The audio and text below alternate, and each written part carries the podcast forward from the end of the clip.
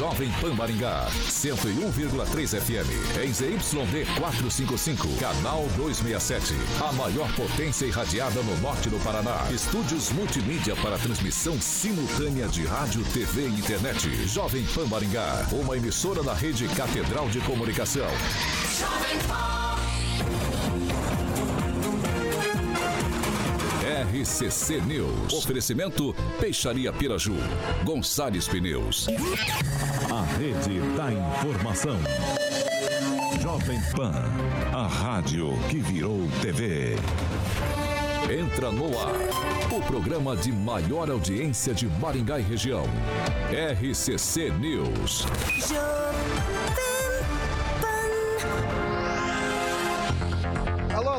Muito boa noite a você que nos acompanha aqui pela Rádio Jovem Pan Maringá, da eu 101.3. É sempre um prazer ter você aqui comigo. Quero convidar você para participar conosco pelas plataformas digitais, tanto pelo YouTube quanto pelo Facebook. É muito tranquilo de encontrar a gente. Você vai jogar ali na barrinha de buscas Jovem Pan Maringá e vai encontrar nosso ícone, nosso thumbnail. Clicou, tá apto a fazer seu comentário, sua crítica, seu elogio, enfim, espaço aberto, espaço democrático sempre aqui nessa bancada. Quer fazer uma denúncia um pouco mais grave, uma sugestão de pauta em espaço mais restrito?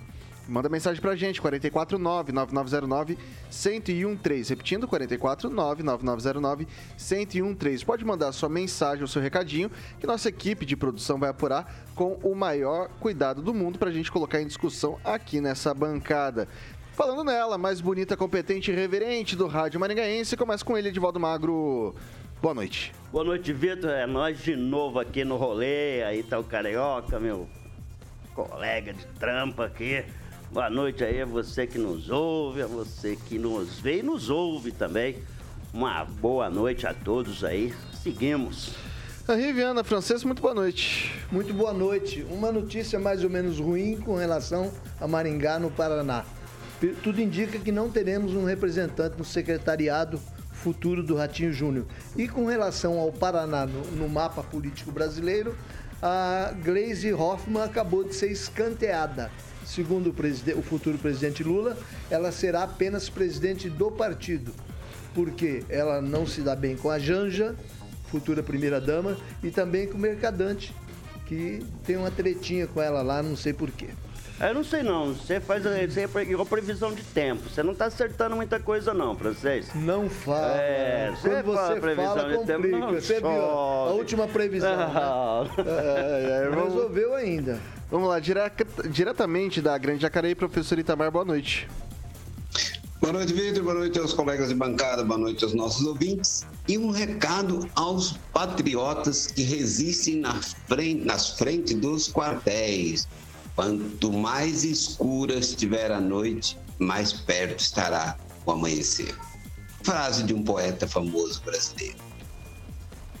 É, dado esse recado. Ah, é, tem ele também que hoje está num lugarzinho diferente. Tá? Tem como jogar as câmeras aqui também do, do Thiaguinho? Olha só que bonitinho que ele tá ali, ó. Gente, olha só como eles crescem rápido. Thiago tá aí. Thiago tá aí? Olha lá, tá? tá Fazendo a operação aí também, bonitinho. E Alexandre Mota, Carioquinha. Ô, Vitão, boa noite. Ele que é o. Ah, ah deixa eu ah, fazer. Desculpa, desculpa. Tem que fazer o prelúdio, né? Desculpa, desculpa. Ele que é o maior skate jockey de Maringá, Paraná, Brasil, América do Sul, América Latina, Mundo Pequeno dizer Galáxia, Universo, titular Rock and Pop do Jurassic Pan. Alexandre Mota, Carioca. Muito boa noite. Boa noite, Vitão. Boa noite, Francesinho. Só a gente trabalhando hoje aqui, né, rapaz? Rapaziada aí, tá aí só curtindo o futebol. Nosso querido Edivaldinho, o nosso professor, Itamar, diretamente de Sampa, e claro, o Tiaguinho aqui me substituindo, porque você sabe que eu vou estar tirando férias. Um pouquinho de tempo já estou de volta, o Tiaguinho vai estar aqui arrebentando nas carrapetas. Falta quanto tempo pra você ser de férias, Carioca? Falta segunda, terça e quarta, três dias. Você tá triste por eu isso? Eu tô contando sábado e domingo. Então eu tô tirando sábado e domingo. Edivaldo, eu vou voltar em breve. E ao mesmo tempo que falta pra mim fazer aniversário, Caio. Dia 7 de dezembro, Aê. meu último dia aqui, no caso das férias, é aniversário de Edivaldinho. Até porque você fez isso pra deixar o meu presente. Claro. Aí muito claro. bem, deixa Caio. Pai, deixa aí, pai, aí. Deixa pai. Bom, pessoal, dado esse recadinho inicial, então vamos aos destaques. Agora, os destaques do dia. Jovem Pan. Câmara de Maringá fica na centésima quadragésima oitava colocação no índice de transparência da administração pública e mais. Turlira concede aposentadoria a Jair Bolsonaro pelo período na Câmara dos Deputados. Vamos que vamos. Bom, pessoal, a gente começa o noticiário de hoje uh, com a seguinte notícia: o Tribunal de Contas do Estado do Paraná divulgou o índice de transparência da administração pública, que colocou Maringá na primeira colocação do ranking. O município alcançou 100% no portal da transparência, ferramenta que permite à sociedade acompanhar o uso dos recursos da administração. Além de Maringá, outras 16 cidades do Paraná ficaram com 100% no ranking do TSE das principais cidades do estado. Londrina também ficou com 100%, Curitiba com 98,78% na 28ª colocação. Uh, junto com Saradim e Cascavel, 34ª posição com 98,55%. Já a Câmara Municipal de Vereadores de Maringá, nesse ranking, nesse índice, ficou apenas no centésimo quadragésimo oitavo lugar com 85,84% de transparência.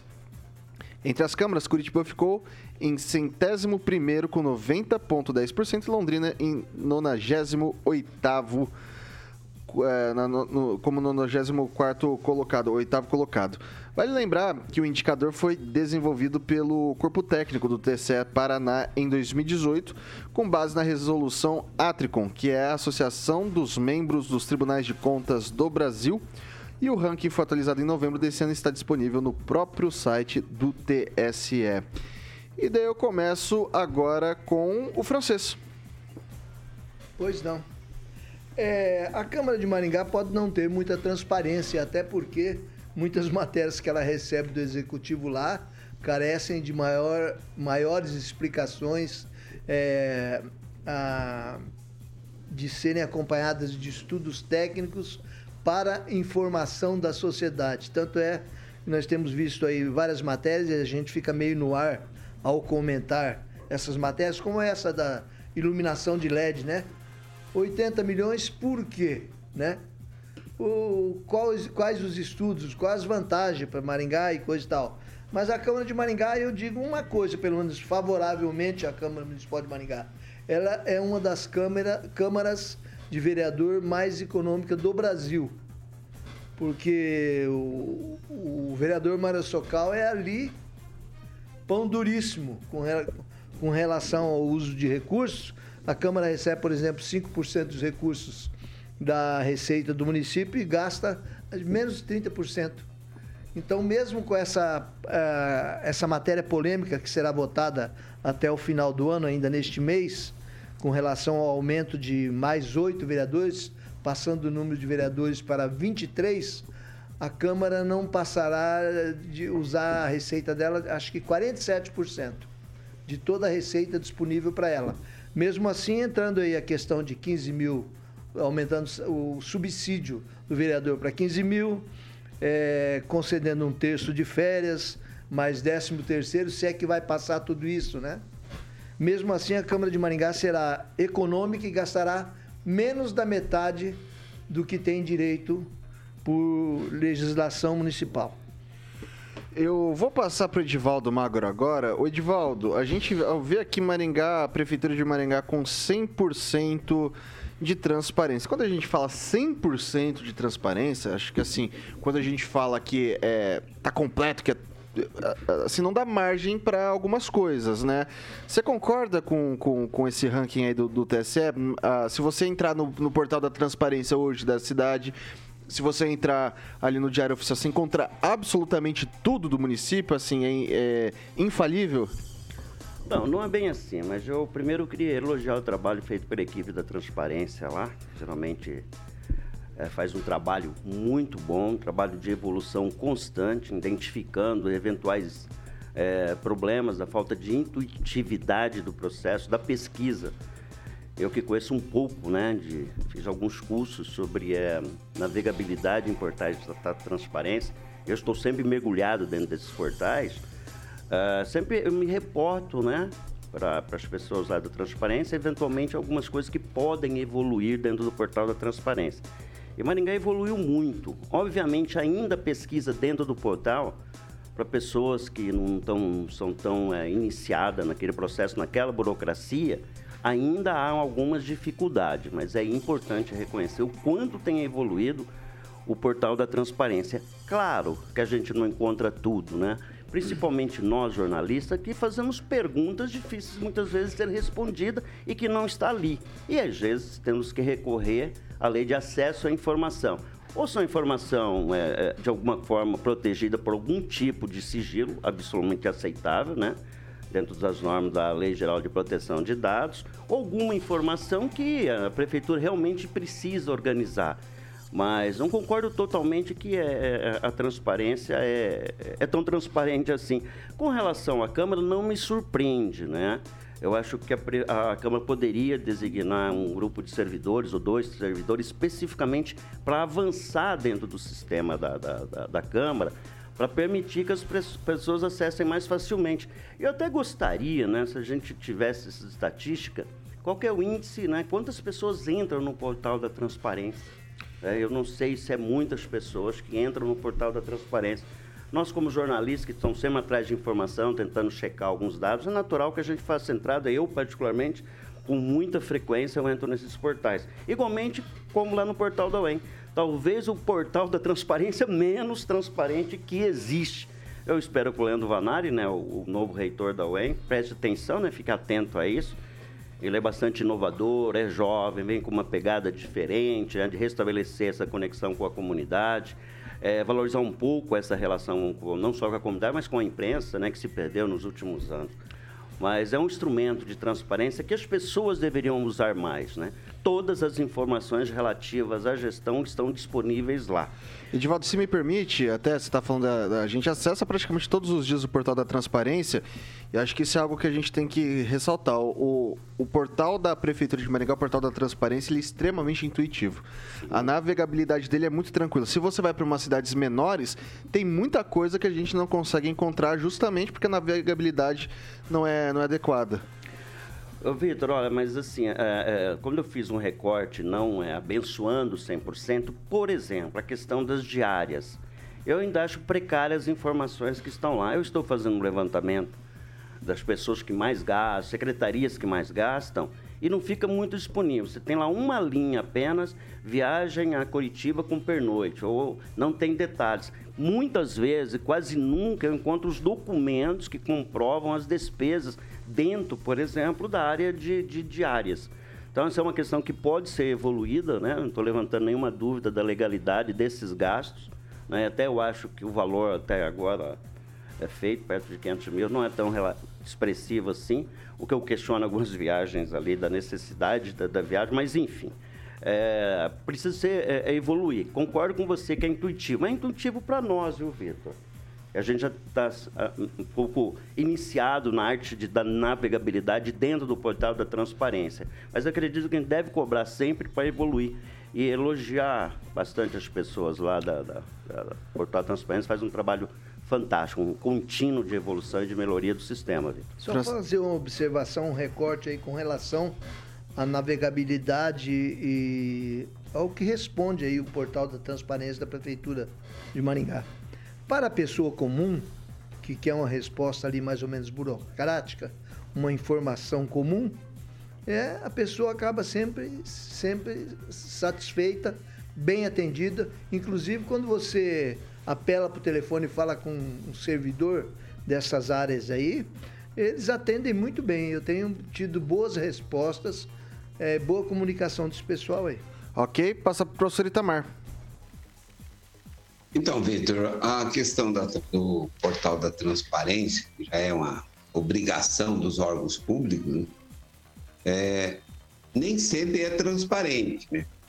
Às vezes é opaco, porque as pessoas, é, nós estamos falando aqui de gente que está habituada a fazer esses tipos de investigação, né? De analisar. Então tem mais facilidade. Agora, o cidadão comum ele tem muita dificuldade mesmo e aí alguém pode falar, ah, mas também isso não é coisa para qualquer cidadão é, ter acesso. Bom, então não precisa ter transparência. Mas eu insisto num ponto, assim, tem os órgãos públicos, é difícil você levantar quanto ganha um servidor público. Né? Por exemplo, é, até um dia falei aqui no programa, né, eu gostaria que alguém conseguisse levantar quanto ganha o diretor do SESC. Olha, eu pedi já para pessoas mais habilitadas do que eu tentar levantar e não consegue ver quanto ganha o diretor do SESC. Não, não tem caminho para chegar nisso. Né? Porque, segundo, as, segundo o que se comenta, por exemplo, o teto, que seria os 39, é ultrapassado, mas em muitas vezes. Então, são cargos que as pessoas estão lá, é, a gente não sabe exatamente indicado por quem, né? tanto que os quatro anos da gestão Bolsonaro, o Ministério da Fazenda não conseguiu mexer um ponto sequer no SESC, no Sistema S de um modo geral. E o Sistema S é público. 5,8% da folha de pagamento de todas as empresas ligadas a cada setor vai para o Sistema S. Como que esse negócio é uma caixa preta? Como que não pode ter acesso? Então, tem que ter acesso, sim, tem que ter, inclusive, transparência nas formas de contratação. O que ocorre, por exemplo, o Sistema S em particular, que eu conheço mais ou menos, tem o ritmo da iniciativa privada, ou seja, o chefe não gostou, demite o cara sem inquérito administrativo, só que é pago com dinheiro público. Né? Então, mais transparência, para fazer coro para a turminha aí do mais amor, por favor, mais transparência, por favor. É, Edivaldo quer uma parte? Não, quero, quero só lembrar que a gerente de, de da transparência, do controle social, não sei se ela mantém-se no cargo, que é Ângela Cristina Elert, faz um belo trabalho à frente do portal da transparência. Ela que tem, eu acho que parte da responsabilidade dessa evolução nos últimos anos deve-se a ela e a sua equipe aqui da Prefeitura de Maringá. Um abraço, Ângela. É isso aí, vamos para a próxima? Pode ser? Pessoal, é, é o seguinte: entre 2017 e 2022, a Procuradoria de Proteção e Defesa do Consumidor, o PROCON, de Maringá, arrecadou 5 milhões e 600 mil reais com multas aplicadas. Somente nesse ano, entre janeiro e novembro, foram arrecadados 1 milhão e 600 mil reais, mais de 50% da previsão para o ano. Segundo a administração, os valores arrecadados são destinados ao Fundo de Defesa do Consumidor, regulamentado pelo Decreto 1306 de 94. Com as arrecadações, o órgão faz pagamento da folha de servidores municipais que estão lotados no próprio PROCON, além das despesas com materiais como água, energia, entre outros. Além disso, em 2020, a administração realizou a compra da nova sede do PROCON, localizada na Avenida Horácio Racanelo Filho, bem no centro da cidade. A previsão da arrecadação do órgão é feita com base na Lei Orçamentária Anual, a LOA, do município.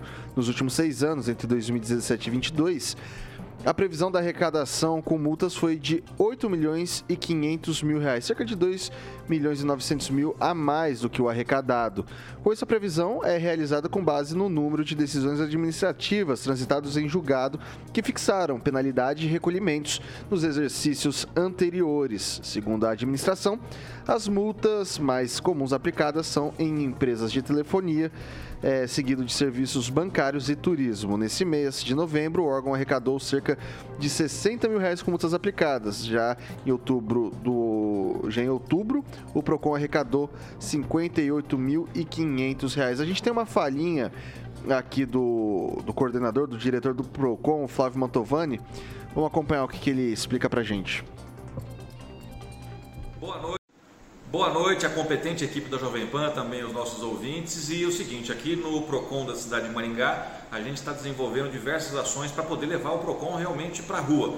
É, nos últimos dias, a gente tem verificado um aumento significativo de cobranças indevidas e financiamentos que são feitos no nome das pessoas sem que as pessoas saibam. E nós inauguramos quarta-feira passada o Procon do povo, né? Para poder pegar essas pessoas que não vêm até o Procon. Então a gente foi até o terminal, toda quarta-feira a gente vai ficar até às 17 horas, né? Se tiver mais movimento, fica mais um pouco, para poder atender as pessoas. Então fizemos aí quase 100 atendimentos é, nessa última quarta-feira, foi um sucesso total. Tivemos 37 assuntos diferentes é, trazidos para o PROCON pelos consumidores, então esse trabalho vai ser contínuo. Outra coisa também que a gente vai levar, além de no terminal, nós vamos começar a participar das feiras livres é, aqui da cidade de Maringá e com o PROCON itinerante também nos bairros da cidade para ir buscar a população para que elas possam aí ter o seu direito é, resguardado. E obviamente também nós temos uma van do Procon e a gente vai startar um serviço que é o Procon em domicílio, para poder atender aquelas pessoas que têm dificuldade de locomoção, pessoas que estão acamadas, que não podem vir até o Procon. Então o Procon vai também até essas pessoas. É um trabalho de extrema importância. Eu sempre digo, a consumidor é 24 horas por dia. A relação de consumo é 24 horas por dia. Você acordou, ligou a luz do seu quarto ali, é uma relação de consumo. Vai tomar um banho, ligou a torneira, é, consumo também. Colocou o telefone no bolso, relação de consumo. Vai tomar um cafezinho, relação de consumo. Então a relação de consumo ela está 24 horas por dia nas nossas vidas. E o Procon está aqui para tentar fazer, obviamente, que essa relação seja justa. Então a gente fala para as pessoas aí: se for lesado, está em dúvida, dá uma proconzada, vem para cá. Bom, pessoal, agora a gente vai para a falinha do Edivaldo Magro. Ah, pois é, Mantovani segue fazendo o que os outros diretores do PROCON fez, né? Que levar esses PROCON móveis, né? sempre existiu, sempre estiveram na Fez Livre, sempre estiveram em todos os lugares. O PROCON móvel não tem nenhuma novidade aí, né? Mas é importante dar sequência a esse trabalho aí construído por outras gestões, outras gestões ali do, do, do PROCON. Mas eu quero fazer alguns questionamentos, Vitor, com relação ao fundo de defesa do consumidor. Qual é o volume de recursos que está parado, que estão parados lá hoje? A gente pode apurar é, isso. Eu preciso, é que é, esse dinheiro e não é pouco. Havia perto de 40 milhões de reais recentemente. Comprou-se a, a, nova sede, pagou-se 15 milhões de reais pela sede. Tem reforma para o ano que vem? Está em reforma agora. Enfim, tem muito dinheiro, tem muito dinheiro. É, nesse fundo que só pode ser usado pela defesa do consumidor, só pelo PROCON. Uh, outra pergunta que eu acho que é importante, é, bancos, a gente conseguir refinar é, quantas multas foram aplicadas, qual o valor de multas aplicado pelo PROCON, é, dá pra, nessa última gestão, nas últimas duas gestões, talvez assim só para a gente ficar dentro de, de, desses últimos seis anos, por exemplo, havia uma estimativa de mais de 200 milhões de reais, tá? Uma estimativa de multas aplicadas pelo sistema bancário.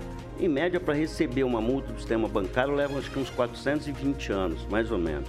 Tá o volume, né? Ironizando, obviamente, só para reforçar o quanto é difícil receber recursos, tanto das telefonias quanto é, é, dos bancos. Né? O volume comparativamente aplicado e o recebido, eu acho que está muito desequilibrado. Esse ano, até agora, 1 milhão e 600 mil reais de multas. É isso. isso é um valor pequeno se você considerar o valor de multa aplicada especialmente pelo sistema bancário e para o sistema de telefonia. Tá? Então, eu acho importante ver, ver isso. A, a, celeridade, qual o processo é possível é, dar mais velocidade, mais celeridade a esses processos. Porque o cidadão comum lá, que às vezes é multado, ele é multado numa velocidade absurda, né? A gente que não tem muito recurso para poder recorrer dessas decisões, né? E eventualmente eu vou contar uma história muito interessante sobre uma árvore do meu sogro lá, ah, como ele foi multado por, uma, por algo que não ocorreu, uma coisa que ele não fez e teve que pagar.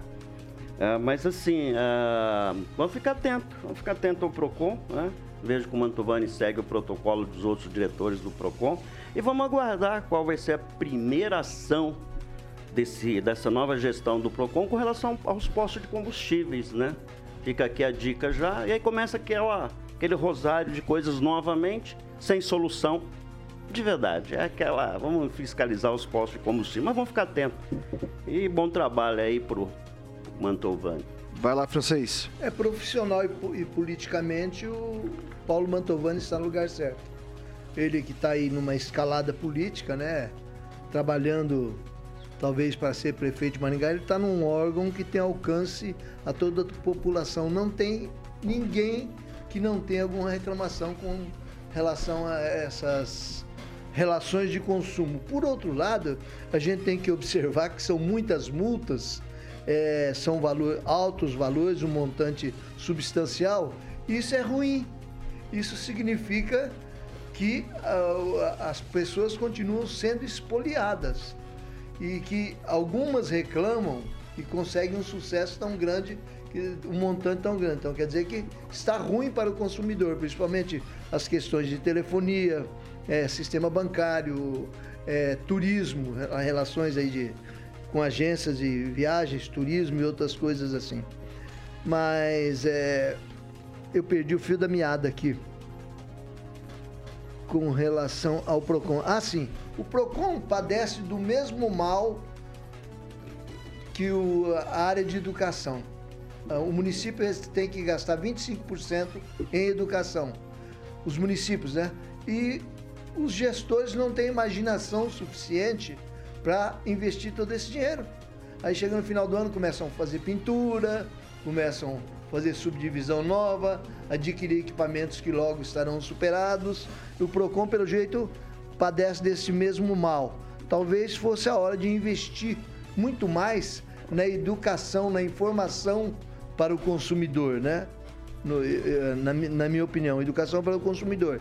E eu tenho uma queixa para o Pro, com relação ao PROCON que nunca se esgotará. Existem os postos que exploram as pessoas, vendem gasolina adulterada, é, quantidades menores, valores acima do, do especificado e a gente não sabe quais são. O PROCON multa, recebe e eles fazem novamente, o PROCON, PROCON multa, recebe e o, e o, e o consumidor não tem como se defender. Ok, professor Itamar. Bom, a minha visão é um pouco mais ortodoxa, né? Primeiro, eu acho que o PROCON não precisava existir. Já que ele existe, tem que mostrar serviço, né? E aí, no que diz respeito a combustível, que o francês tocou no assunto, é, não é, não é para ver preço, né? Não é para ver preço. Controle de preço é coisa de totalitarismo. O preço deve ser liberado como é liberado. Agora, qualidade do combustível e também, já que nós, o consumidor não tem como aferir na hora que ele vai comprar se a, se a gasolina é boa ou não é boa, se ela é pura ou se ela não é pura. E nem se a quantidade marcada na bomba é exatamente aquela colocada no tanque. Então, tem algumas coisas, já que o PROCON existe, ele deveria se ocupar dessas, dessas atividades, né? É, por exemplo, a própria questão da telefonia que se fala tanto, eu acho que tem um problema menor, né? Um problema menor da telefonia, porque você tem várias empresas para você escolher, quando você cansa de uma, você passa para outra, e aí tem aquelas empresas, assim, de fato, que começam a cobrar coisa que você não deve, e eu, inclusive, movi uma ação contra uma empresa de telefonia e cobrava de mim uma conta muitas vezes, inclusive numa casa que eu nunca morei, eu entrei na justiça e recebi 3 mil reais, deu para tomar um cafezinho aí, né? Não precisei do PROCON, foi direto na justiça. Então, o PROCON, é, às vezes, ele é algo muito mais para fazer marketing da, do município, né, do, do, do, do diretor e dos seus servidores, do que propriamente tem uma digamos assim, um resultado efetivo quando alguém tem um, algum problema com o fornecedor. Mas volta a insistir, a melhor forma de fazer com que as empresas prestem bons serviços é ter mais competição. Mas todos nós amamos o Estado, amamos a regulamentação, amamos as agências reguladoras e depois a gente quer que dê um jeito. Aí a gente tem que amar o PROCON também. Já pensou? É, demais. Mas vamos que vamos. É isso aí, pessoal. Agora a gente vai trazer para vocês o recadinho. Chegou o fim de semana, sextou. Chegou o fim de semana, sempre bom. O que, Carioquinha? Chopp Brahma, Vitão. Chopp Brahma Express. Bom, você pode ter uma chopeira, Vitão. O Murilão vai estar tá ilustrando aí o nosso canal do YouTube com a chopeira, onde você pode ter ela no seu estabelecimento para que você possa ver. Agora vamos entrar, né, Vitão, na reta final da Copa do Mundo, que termina dia 18 de dezembro, num domingão, inclusive a final é no domingo. Então você pode estar com a galera lá com um Chopp Brahma geladinho assistindo a final da Copa do Mundo. Espero que o Brasil esteja na final. Entregue no seu local virtual agendado ou você mesmo pode ir lá buscar, obviamente, se você for buscar, obviamente entrando em contato com a galera do Shop Brahma Express no 3027 3020, você não paga a taxa de frete caso você vá buscar no local, tá bom? Acesse aí shopbramaexpress.com.br e o slogan que deixa a galera do Shop Bram muito feliz, dos bares para os lares, Vitão. É isso aí, Carioquinha, é isso aí. Se o Brasil ganhar, eu vou ficar que nem o Zé do Bigode ali, eu vou raspar, vou ficar todo igualzinho. Vou ver se Ah, me é, arruma. é, é se, se- se ganhar ali, eu vou arrumar uma camisetinha dessa e vou apresentar o jornal de Zé do Bigode, tá? Zé do Bigode. Pessoal, a gente faz um rápido intervalo aqui pelo Dial 101.3, mas a gente continua pelas nossas plataformas digitais, tanto pelo YouTube e o Facebook. Não deixe de comentar aqui conosco. A gente volta já já, não sai daí. Muita coisa bacana para discutir aqui ainda.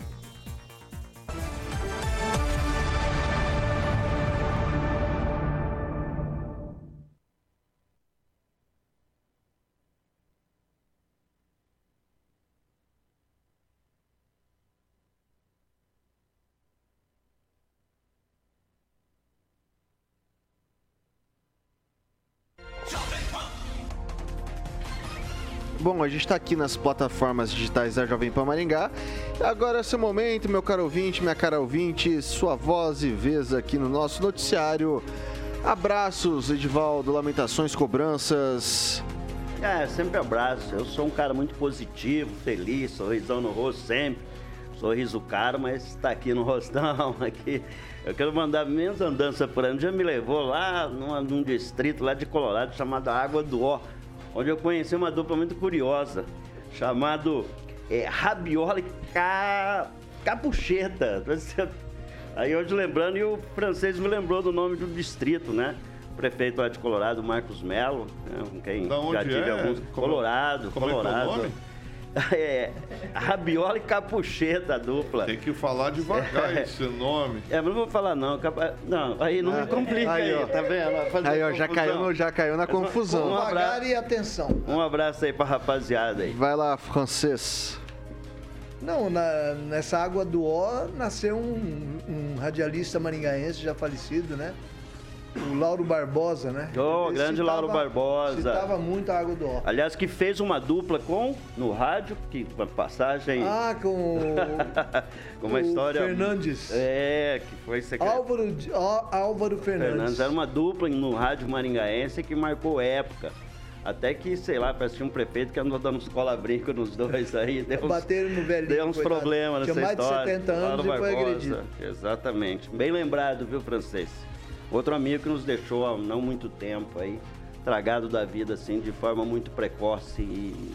enfim. Ok. Professor Itamar. Mandar um abraço para a Viviane Ferreira de Campo Mourão, que está sempre ligada com a, minha- no- na Jovem Pan, no programa RCC News. Bom, pessoal, é isso aí. Não se esqueça de se inscrever no nosso canal, ativar as notificações e, evidentemente, deixar o seu like. Quero deixar um abraço também, porque ontem tive uma surpresa muito bacana. Papai trouxe vovó para visitar o Vivi. Daí, minha vozinha tá aqui com- comigo, veio de lá da, da região de Campinas. Boa. Veio aqui visitar, visitar esse, esse jovem jornalista De aqui, né? repente, eu não- como é que vovó veio visitar, visitar o Vivi. Vivi. Vivi, é, Vivi de Vitor. Vivi. Ah, meu Deus do céu, é muito danoninho, né? Você é desmamado com danoninho. Violeta? Ó, ó, deixa eu falar uma coisa. Corta, o- corta o microfone dele. Corta o microfone dele. Corta o microfone Ah, dele que eu ah, não ah. vou aceitar esse tipo de insinuação, insinuação aqui nessa bancada. Vivi. Voltando? Vivi, não. Voltando? Não, não. Estamos voltando? Olha lá. Boa. Bom, pessoal, a gente está de volta aqui pelo Dial. Estamos de volta aqui pelo Dial 101.3.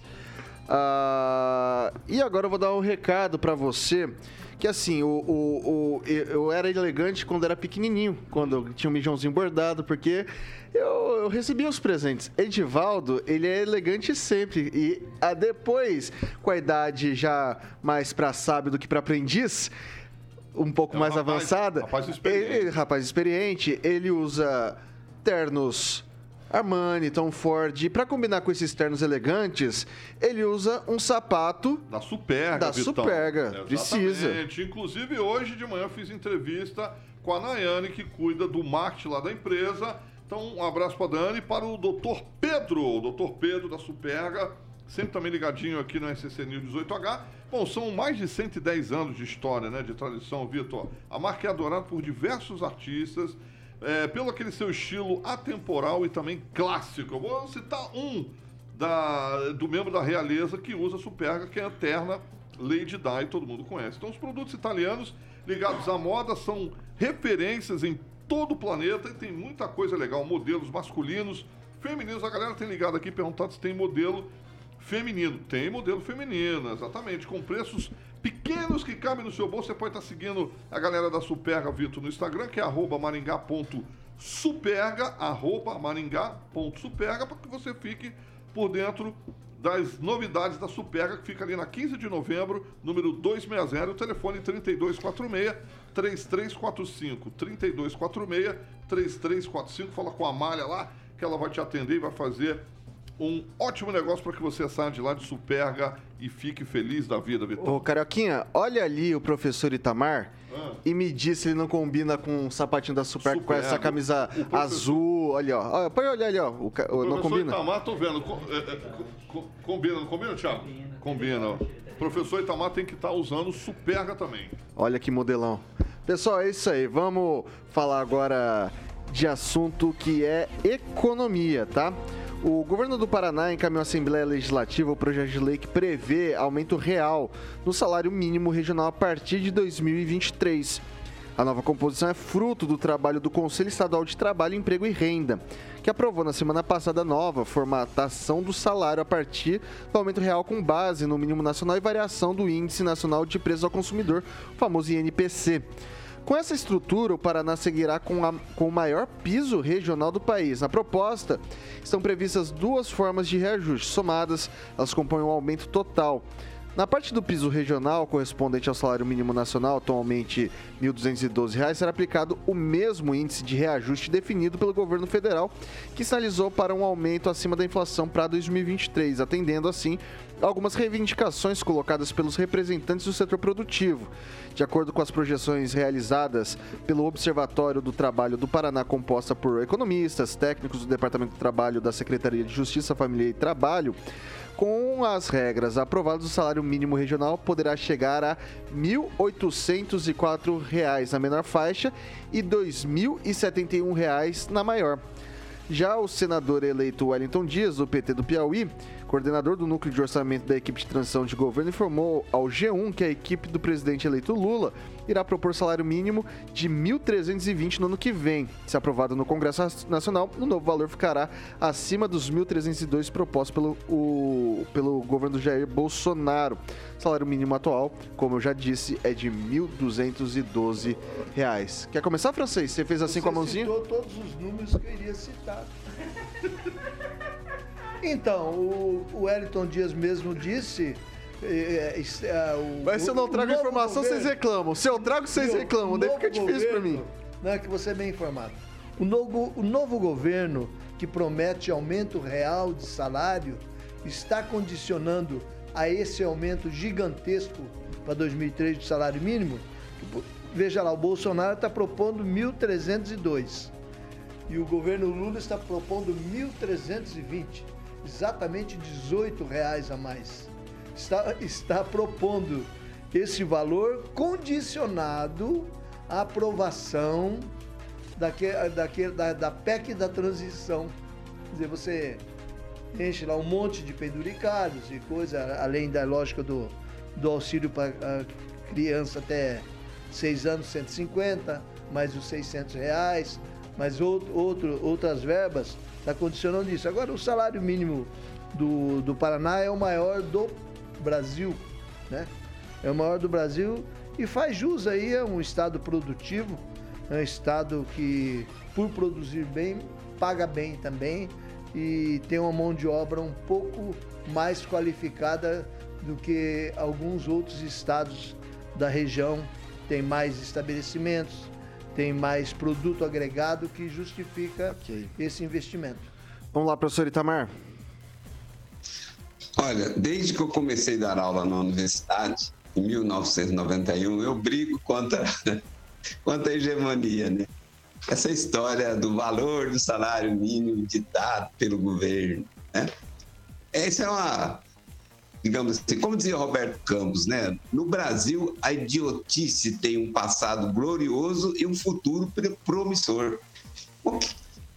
Não cabe ao Estado dizer o quanto que a iniciativa privada vai pagar aos seus funcionários como piso. Sabe? Não tem que estabelecer piso, não tem que estabelecer teto. Agora, a gente fica assim, é, é, eles fazem de uma forma que eles pautam a gente. Aí nós estamos pautados para discutir o salário mínimo, se é bom se é ruim, quando a própria existência de salário mínimo estabelecido já é uma coisa ruim. Mas aí agora, só para a gente brincar um pouco, eu imagino que os americanos vão sair de lá agora, olha, lotando voos, navios, será o que for possível, para vir trabalhar no Paraná. Então a gente tem essa bobagem que quando o governo estabelece valor de salário, vai melhorar a vida dos trabalhadores. Isso, isso não é verdade. Não é verdade em nenhum lugar do mundo. Né? Geralmente, o valor dos salários mínimos, quando você leva o salário mínimo, tem, um, tem um, uma, uma, metáfora muito bonitinha que a gente faz, né? É, inclusive o Walter Williams usava sempre essa metáfora, é você tira o primeiro degrau da escada, você obriga alguém a subir direto no segundo degrau. Se o salário é livre, você contrata pagando aquilo que você quer diante daquilo que o teu funcionário vai produzir para você. Isso é, uma, é de uma obviedade, assim, é até chato falar no assunto, mas sempre perdi, todas as vezes que eu falo, todo mundo acha que quem é contra o estabelecimento do valor de salário mínimo é porque é contra os trabalhadores. Bom, então era para a gente estar sempre no mar de rosas aqui. E os americanos saindo de lá para trabalhar aqui, que aqui tem, ó, saúde pública, aqui tem, que mais, educação pública e salário mínimo. É isso, Vitor. Edivaldo Magro. Pois é, o piso sempre foi o teto, né, para todos nesse país, né? A gente, nossos salários da região sul é, é, é o menor salário. O Paraná paga uma das massas salariais menores, aí está perto de R$ 1.900. E quando se estabelece o piso né, na regional, alguns estados, São Paulo, Santa Catarina, Rio de Janeiro também tem, o empregador tem que respeitar o piso. Né? Se o piso nacional for inferior, ele tem que respeitar o piso é, é, regional. E lembrando que, que, o piso ele protege especialmente aqueles trabalhadores é, mais vulneráveis né, nessa escala de trabalho doméstico, por exemplo, trabalhadores rurais que não estão protegidos de alguma forma, né? Então há uma referência de proteção aí. Particularmente sou defensor disso, né? E aí cada a partir dessa base cada empregador pode pagar mais ou menos, mas nós pagamos muito mal. O Paraná paga mal. A remuneração é bem diferente por, pela mesma categoria. É um dia um colega que já não está com a gente aqui na bancada, mas né, fazer a mesma função em outro estado um salário bem diferente. Eu cito o, o caso específico da, da, da, do piso salário da categoria do jornalista. É uma diferença brutal para alguns estados e o Paraná, curiosamente, é o que paga melhor, comparando com os grandes centros. Só assim como referência, né? É lógico, é um pouquinho acima do, desse salário mínimo aí.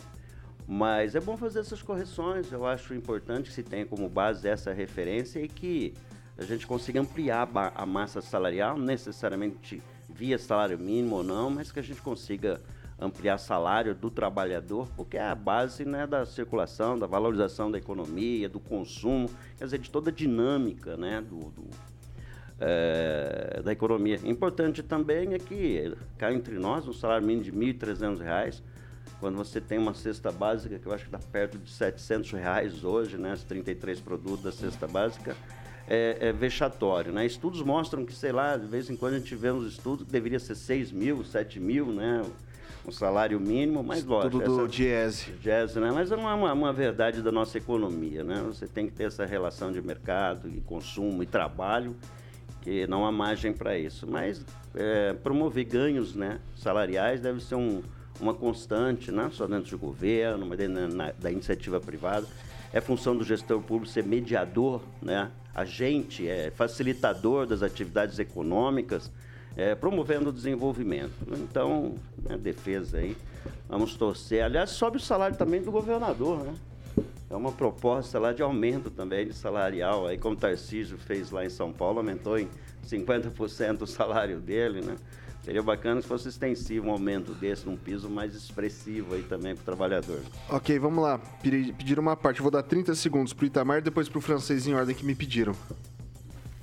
Então, Vitor, se aumentar o salário mínimo fosse legal, se tivesse assim como atender o DS, mas por que, que não coloca 10 mil reais? Eu sou favorável, coloca 10 mil reais salário mínimo. Você acha que vai melhorar a condição do trabalhador? Bate o martelo, né? Inclusive o PT que teve aí, né, quase quatro mandatos, por que, que não elevou esse salário mínimo? Estava na mão, era só canetear para ver a desgraça que faz num país quando você aumenta artificialmente o valor do salário. É isso, Vitor. Vai lá, Francisco, Só observação que o piso salarial, no meu entendimento, é um, é um, é um valor, é um, é um início de carreira para proteger o iniciante, o estagiário, alguém que está começando numa profissão e não está preparado ainda. Porque as categorias têm remunerações diferentes. O, o, pessoal que trabalha no comércio ele tem um outro piso salarial, trabalha na indústria específica tem outro piso salarial. O piso, por exemplo, do comércio Maringá mínimo é 1.799 hoje. Então, o ano que vem vai aumentar muito mais. Então, esse piso é apenas uma referência para uma grande massa de trabalhador que está começando, geralmente, né? Em, okay. em, profissões básicas. Vamos lá, pessoal. A gente. Você quer fazer alguma ponderação? Não, não, 30 é, segundos que essas categorias geralmente definem com é. base em convenções coletivas, né? É, então, é, salários o salário não é esse. Distinto. Ok, vamos lá. Ô, Caraquinha, chegou o momento de falar dos nossos amiguinhos da Beltrame Imóveis. Eu vou ter, eu tenho uma pergunta para te fazer. Manda aí, manda aí, Vitor. Quem procura na, de, na Beltrame? Sempre acha, Vitor. Ah, garoto. Sempre acha, afinal de contas, Vitor. 18 anos de tradição em Maringá, especialista em vendas, loteamento, compra e locação. Tudo com a Beltrame Imóveis. Celestino hoje é, faltou o trabalho do Celestino, faltou, né, Vitão? Faltou, rapaz faltou aqui, o Luiz Neto também já está faltando. O Celestino está na manifestação. Ele, tá ele, ah, ele tá lá? É, hoje é, é, plantão dele. Ah, é plantão. Ah, o Luiz Neto, pergunta pro Vitor. Já, acho que o Vitor já meteu na valha, já, já, no nosso amigo. Já. Como é que é? Nada, estou aqui, vamos falar. Já meteu na valha nosso amigo, já. Lulu, Lulu. Nada, cara. É, Beltrame Imóveis Vitão. Então você pode estar acessando o site da Beltrame, é beltrameimóveis.com.br, o telefone da Central Vitor de atendimento é 3032 3232 44 3032 3232. Faça uma visita para toda a equipe da Beltrame que fica ali na Avenida Tamandaré 210 no centro, para que você possa fazer um bom negócio para que a sua família tenha excelentes negócios da Beltrame Imóveis, meu querido Vitor Faria. Não posso olhar pro Vitor, tem que ficar virado para cá. 18 anos em Maringá, faça um bom negócio com toda a equipe da Beltrame Imóveis para deixar o Tuninho Beltrame muito feliz e toda a equipe lá. Por isso tem esse slogan que deixa todo mundo feliz. Quem procura na Beltrame, acha, Vitão. Acha.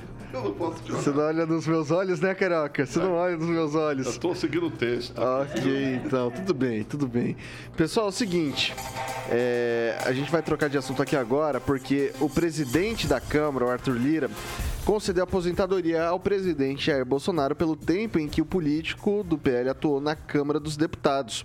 O valor deve girar em torno de 30 mil reais por mês. O despacho do presidente da Câmara foi assinado no último dia 30 de novembro, data a partir da qual a aposentadoria é concedida e publicada no Diário Oficial da União dessa sexta-feira, dia 2. Segundo a publicação no Diário Oficial, o valor de aposentadoria a que Bolsonaro tem direito corresponde a 32,5% de subsídio de parlamentar, acrescido 57% da remuneração fixada para os membros do Congresso. Bolsonaro foi deputado federal de 1991 a 2018, ano em que se elegeu presidente da República. Pela lei, ele tem direito a receber aposentadoria de parlamentar. Bolsonaro deixará a presidência no próximo dia 1. Será a primeira vez em mais de 30 anos que o político fica sem um mandato. Após deixar a presidência, Bolsonaro deverá ter um cargo no PL, o que foi acertado com o presidente da sigla Valdemar da Costa Neto. No PL, Bolsonaro deverá atuar como consultor. Ele terá direito a um escritório político, a partir do qual deverá organizar uma oposição ao governo Lula. Como ex-presidente, Bolsonaro terá direito a uma equipe de assessores e seguranças, além de outros benefícios. Professor Itamar, é aqui eu até faço aqui uma ponderação que o tempo de, de, serviço dele como deputado é basicamente o tempo de contribuição do INSS, né? Foram quase 30 anos. É justo o pagamento da aposentadoria? Isso é protocolar, né, Vitor? Não é, não é nem o Lira que concedeu, isso é protocolar. No meu caso, quando eu completei todos os tempos que eu tinha de trabalho na instituição, mais o que eu tinha fora, inclusive pelo INSS, apresentei ao Departamento de Recursos Humanos da UEM. A Michela encaminhou para Curitiba. Curitiba é o cara que dá, o cara que homologou a minha aposentadoria, nem, nem conhece a minha cara, nem nunca viu, nem sabe quem o que eu existia. Assim como eu, no mesmo, no mesmo edital, saiu lá no mesmo jornal é, do Diário Oficial do Estado, eu e mais dois colegas do departamento, mesmo dia, assim, isso é protocolar. Alguém pede a aposentadoria na medida que cumpriu os requisitos, vai ser é, beneficiado com uma coisa que é absolutamente óbvia. Né? É, a propósito, ele tem direito a mais um ainda, que é do como capitão, né? Como capitão como das Forças Armadas, aí é vinculado ao executivo e que é, provavelmente ele não, não precisará dessa, porque ultrapassará o teto, uma vez que ele pode também se ele sair fora da política, ele pode requerer a aposentadoria de presidente da República. Isso é todo mundo recebeu e tem todo esse privilégio que se tem de segurança, que inclusive no caso do presidente é, Bolsonaro é absolutamente necessário. Né? Mas o despacho do Lira é protocolar, ele não tem como falar, ah, eu não vou conceder. Atendeu o tempo de casa, atendeu a contribuição, líquido e certo. É isso, Vitor. Vai lá, francês. É, existe subsídio, né? A gente está falando de subsídio do presidente da República, né? É, ele, recebe, ele vai passar a receber um dinheiro, é, é, um recurso, depois de desempenhar, pelo que me parece, sete mandatos, sete ou seis mandatos de deputado federal. A lei diz que tem direito, tem direito. Ele, se, ele é um tipo de aposentadoria. Ele tem mais 11 mil e pouco de soldo é, como capitão reformado do Exército Brasileiro, 11 mil e pouco, né? E ele vai passar a receber também uma graninha lá do PL como consultor do PL. Então vejamos aí, o ex-presidente Lula recebe como ex-presidente, também tem pessoal à disposição e recebe um, alguma coisa que era da, da, da ex-esposa dele, também que ganhava muito bem, e também recebe do PT como presidente de honra, né, Edvaldo? Do PT, ele tem uma verba fixa do PT. Do PT agora, não, né? Do, oh, você está falando do Bolsonaro, do PL? Não, agora eu estou falando do Lula. Ah, do Lula. Como okay. presidente interino do PT, ele recebe, nunca deixou de receber. Não, é, é, como presidente de honra, acho que a Gleisi é, é presidente de honra, é. É, então a gente, às vezes, a gente fala de, de salários, de, de, subsídios, na verdade, né? De personalidades políticas, e a gente acha que é muita coisa. Veja bem no caso específico do Tarcísio, eleito governador de São Paulo. O vencimento dele, quando assumir, seria de 23 mil. Meu Deus!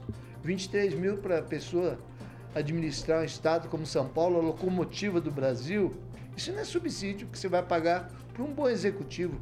Ele não consegue, eu acredito, é, é, contratar sequer um bom executivo para tocar a Secretaria do Estado de São Paulo. Então vão aumentar 50%, vai a 34,5 mil o vencimento dele mensal. Eu acho que não é um subsídio alto para um executivo da categoria dele para tocar o estado de São Paulo. O cara dedicar a vida dele ali 24 horas por dia a ser governador de São Paulo. Lembrando também que o, o vencimento dele hoje seria de 23 mil e que o prefeito de Maringá, uma cidade um pouco menor do que o estado de São Paulo, recebe 26,3 mil por mês. Esse seria o subsídio hoje do Ulisses Maia, a confirmar, né? 33. 33? 33. Eu ainda parei no 26. Então, é, o governador de São Paulo vai ganhar okay. mil reais a mais do que o prefeito de Maringá. Vai lá, o Edivaldo. Ah, é interessante que quando esses caras se aposentam, se aposentam com super mega teto, lá perto do teto, né? A gente faz um esforço desgraçado, a gente contribui para o teto para conseguir uma aposentadoria de 6, 7 contas. É uma vida. Nós não fazemos lei. E é um esforço absurdo, né? Você entrar no meio da legalidade. Só lembrando que os, os congressistas parlamentares contribuem ainda para um plano né, de, de seguridade social dos congressistas. E havia outrora, se eu não me engano, que até no, no ano que eu nasci, em 1963, o Instituto de Previdência dos Congressistas. Eu não sei Sinceramente, não sei como funciona, se também eles recolhem pelo INSS ou só recolhem Plano de saúde eterno. para esse fundo. Então, sim, obviamente, políticos nesse país têm umas vantagens muito distintas do trabalhador comum. Claro que amparado na lei, é tudo lei, não, não questiono a legalidade desse processo, só questiono o trabalhador. Aquele cidadão como eu, como o francês, o Vitor. Pagando essas A mordomias. gente paga um absurdo de, de você contribui pelo teto 20%. Hoje o teto perde 7 mil, você tem que contribuir 1.400 reais para você conseguir aposentar. Tem, tentar atingir o teto, normalmente não tem. E o que me surpreende é que eh, não foi aplicado, nesse caso eu desconheço, não foi aplicado nenhum fator redutor. Né? Nada. A gente, quando aposentar, tem tantos fatores redutores na concessão da aposentadoria, e me parece que nesse caso, com relação aos parlamentares, e não especificamente ao Bolsonaro, mas em relação aos parlamentares, não é aplicado nenhum tipo de redução, nenhuma, nenhum detalhe, algum aspecto, algum Não são fator aplicadas vantagens. que reduz, né? Só, só aplicada vantagem. Mas enfim, né? deixa de ser presidente, vai estar bem, tem mais aposentadoria do soldo, né? Da, como militar, tem mais isso. Segundo Valdemar Costa Neto, vai ser oferecido a ele não só um, um- um salário né, pelo PPE, mas parece também uma, uma casa lá. Eu não sei se isso está consolidado, mas está tranquilo. É uma história longa também na vida Mas ele pública. terá que- também como ex-presidente. Ah, não, Deixa eu- me parece que não. Esse presidente não recebe nada, recebe pessoas, né? Recebe, são quatro servidores, se não me engano, condições para viajar, mas acho que recurso financeiro diretamente na conta do ex-presidente não consta que exista para Ok. vocês. Professor Itamar, 30 segundinhos para o senhor. Só para citar a questão das chefias, das chefias de executivo, é, por, muito, por mais que a gente ache que o vencimento seja alto, há essa necessidade por causa da hierarquia que existe, senão você não consegue colocar um diretor técnico, porque a iniciativa privada pagaria muito mais. Acho que é o caso do próprio prefeito de Maringá. Aqui em São Paulo, a informação que eu tive do vice, do Felício Ramute, é exatamente isso que precisava aumentar o salário do governador para poder aumentar o salário dos secretários e, consequentemente, dos diretores que vão ocupar cargo de confiança. É isso, Vitor. Ok, pessoal, a gente vai se despedindo por aqui. Edivaldo Magro, boa noite. Até semana que vem. Boa noite, Vitor. Quero mandar um abraço pro Douglas Santos, foi candidato a deputado federal pelo Partido Novo. Ele está fazendo uma coisa muito bacana. Ele está revisitando todas as pessoas com quem ele teve contato né, durante a campanha, não se elegeu, mas ele está indo em uma a uma das pessoas com quem ele, ele teve contato todo esse processo e cumprimentando e agradecendo pelos votos recebidos. Um abraço a ele, uma boa noite a todos. Até segunda-feira, se Deus quiser. Henri Viana, francês, boa noite. Até segundona braba, como diz o Edivaldo, se Deus quiser. Boa noite. Só continuando a tua conversa aí, é, poucos políticos têm essa visão né, de, de, de serem gratos. O Said Ferreira, quando foi eleito a primeira vez, ele começou a Avenida Brasil de um lado, foi até o fim da cidade e voltou pelo outro lado, cumprimentando as pessoas e agradecendo os votos recebidos. Professor Itamar, boa noite e até semana que vem. Boa noite, Vitor. Boa noite aos nossos queridos ouvintes. Um abraço ao Carioca e até segunda. Rê, carioca. Boa noite. Boa noite, Vitão. Um abraço e bom final de semana para o professor Itamar, Francesinho, Edvaldinho, nosso querido Tiaguinho, que está agora no comando das ó. lapetas, e Vitão, que vai é, para casa junto com a esposa ver Ó, Netflix. deixa eu te falar uma coisa. Semana que vem, semana que vem você começa a contagem regressiva, é isso? É, segunda, terça e quarta. Vai ficar quanto tempo de férias? Vai ficar quanto tempo de férias? Eu vou ficar uns dias aí, Vitinho. Três módulos de lançamento. O Rio?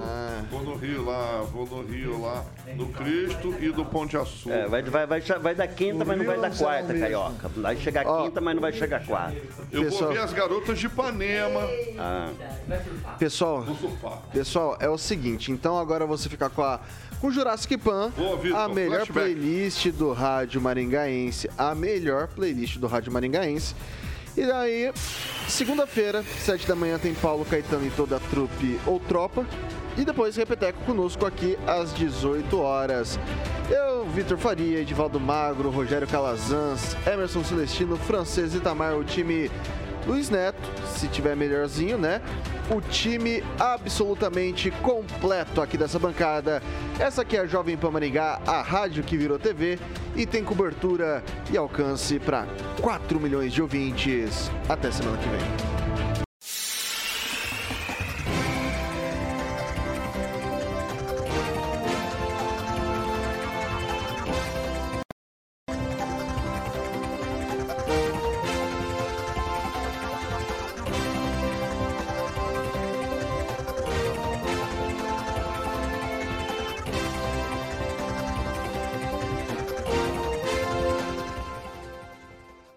Opinião de nossos comentaristas não reflete necessariamente a opinião da Rede Catedral de Comunicação.